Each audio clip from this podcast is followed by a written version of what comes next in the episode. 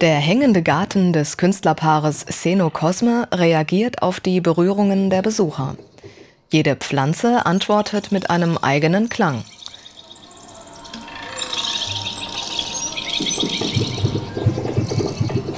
Acusma Flore ist ein Hybrid zwischen Pflanze und digitaler Technik. Pflanzen haben eine natürliche Sensibilität für die elektrostatische Aura der Menschen. Die Arbeit nutzt diese Sensibilität. Um die Acusma flores zu hören, reicht es, die Blätter und Stängel vorsichtig anzutippen, zu streicheln oder festzuhalten. Manchmal genügt auch allein die körperliche Nähe. Elektronische Schnittstellen und Computerprogramme verwandeln die Reaktionen der Pflanzen in Klang.